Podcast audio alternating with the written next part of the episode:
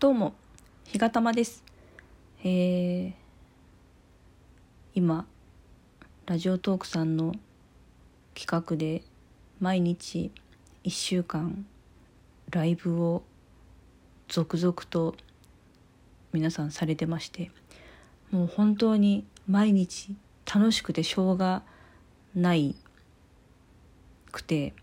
それが明日で終わってしまうのかと思うととても悲しいです。ということで、えー 今日はいただいていたお便りをご紹介させていただきます。えー、まずは、えー、っとですね、こちらは、ピクンさん。ピクンさん、あの、どんどん名前が変わるんですけど、このお便りの名前はですね、え前からの友人は前と同じくピクっていうところで終わってるんですね。ね、ピックさんからです。えお便り内容です、えー、お便り返信ありがとうございました。いつも楽しく聞かせていただいております。最近はライブ配信多めですね。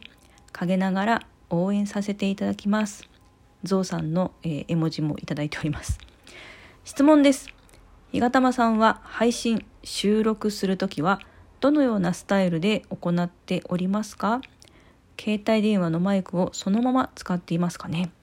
三脚か何かに取り付けているのでしょうか？というご質問です。ありがとうございます。え私は携帯電話のマイクをそのまま使う派です。あのそのかっこいい専門的なマイクとか持ってなくて本当にこのスマホ iPhone ですけどそれをテーブルの上に置いてでスマホのその画面を見ながらえー、ってます。で、まあ、その音量というかボリュームに関しては後で再生して一応チェックしてるんですけど最初出だしがちっちゃくってもなんか自動的に聞きやすい大きさにあの調整される機能がついているようでそんなにあのなんだろうボリュームに関してこう取り直しをしなきゃいけないぐらいちっちゃい声とかになったことはなかったかなとは思います。ただなんかそのマイクがあると雑音が減るのかなっていう気はするので、まあこれから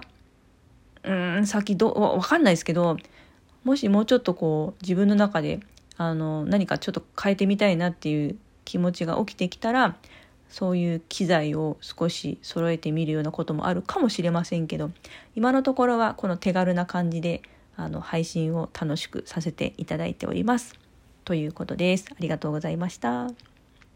えー、続きまして、えー、ズミさんから。ありがとうございます。ズミさん。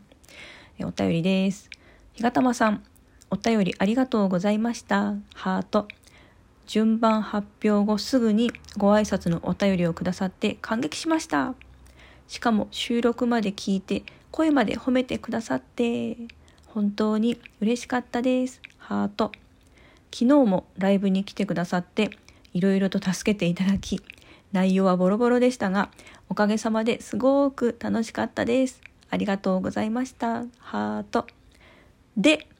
劇団のお話が中途半端になってしまったことが気になっていまして、続きをお伝えさせてください。あの頃、養成所じゃなくて、日がたまさんがいらっしゃるような劇団という場所を経験できてたらよかった。かっこ。その頃は、無知すぎて一緒くたにしてしまっていたんです。えー、だから活動を心から尊敬しているのです。ここまでお話ししたかったのですが、劇団という言葉の印象を悪くしてしまわなかっただろうかとすみません。こんな失礼な私ですが、今後ともよろしくお願いします。というお便りをいただきました。もうなんて、そんな全然全然です。もう、ずみさん、もう何をおっしゃるのですか。あの、本当に、あの、むこ姉さんの、あの、トークリレーの企画に私も参加させていただいて、あの、エントリーを受け入れてくださいまして。で、その、リレーの、えっと、バトンをくださる順番がズミさんなんです。で今まであのちょっとズミさんたまにアイコンをお見かけすることはあったんですけどあのなかなかタイミングが合わなくてで今回そのトークリレーを機にズミさんの配信を聞かせていただいたんですけれども本当に女優さんみたいなトークでもうなんかもう本当に癒されちゃってもう配信全部聞きました 本当になんかあの女優さんのラジオ番組を聞いてるようなそんな素敵な声でちょっともう憧れちゃいましたね。でそのトークの感じとまたライブの時の感じが違うところそのギャップというかあのライブの時の あのお茶目な感じもすごく素敵でもうすっかり私はあのズミさん虜になってしまいました。でその劇団のこといろいろ心配してくださってますけども全然あの私も全然そんななんか何も覚えてないぐらいなので気になさらないでください。それよりもあのズミさんがそのね今からでもお芝居されたらいいのになって思っているのでその劇団とかなんかねもしあの緩やかに活動できそうなところとかがあったらまた入ってお芝居ね是非されたらいいのになってそんな素敵な声をお持ちなのであのたくさんの人にその素敵な声を聞いてもらえたらいいいいなってちょっとね思ったりしています。ねお芝居楽しいですよね。あの私も今度3月の下旬かな？3月の下旬に次の公演ができそうな話が先日出てきたのでちょっとまたそこに向けてあの頑張って稽古をしていきたいなと思っているところであります。ね、こうやってあのなんか劇団の活動のこととかなんか一緒にお話できるようなそんなご縁ができて本当にねあの私すごく嬉しいなと思っております。またなんかそういったお話ができたらいいなってね思いますね。本当になんかこういう出会いこの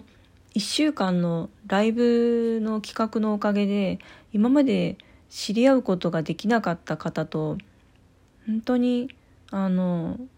何人もの素敵な方とお知り合いになることができて本当に感謝しています。まだまだあのタイミングが合わなくて聞けないライブも山ほどあるのでなんかそれを思うともう本当に24時間ずっとラジオトークの画面見つめていたいし本当に耳とそのスマホセットであと10ぐらい欲しいなって思うんですけど。そそんなことは無理ですけどまあその自分がね聞けるタイミングで出会えた方との縁がもうそれこそ自分にとってのご縁なのかなって思うことにしてそのご縁を大切にしていきたいなと思っております。なのでズミさんとこうやってお会いできたことも私にとってはすごくすごくありがたいことなので、えー、これからも、えー、どうぞよろしくお願いいたします。ピクンさんもね本当にあのいつもライブふっと現れてくださってすごくあの気の利いたコメントを投げてくれて あの嬉しく思っております。であのピクンさんが素敵な香水をつけてるっていう、ね、年末にお便り頂いててすいませんこれそれご紹介できないまんまになっちゃってますけどあの素敵な香水をつけてるって書かれててちょっとおしゃれさんだなって 思っております。私も、うんまあ、つけたりつけなかったりですけど私は今あの何ですかねロータスベースっていうんですかハスハスの花の香りが好きでなんかそのハスの香水ってなかなかないらしいんですけど、まあ、それに近いようなものを好んでつけております。ね。あの香りいいですよね。本当にすれ違った人の香りが昔懐かしい香りだったりするとその瞬間に自分がタイムスリップしちゃうっていうことってありますよね。うん、なんか本当に罪な香りってあるよなっていう気がしております。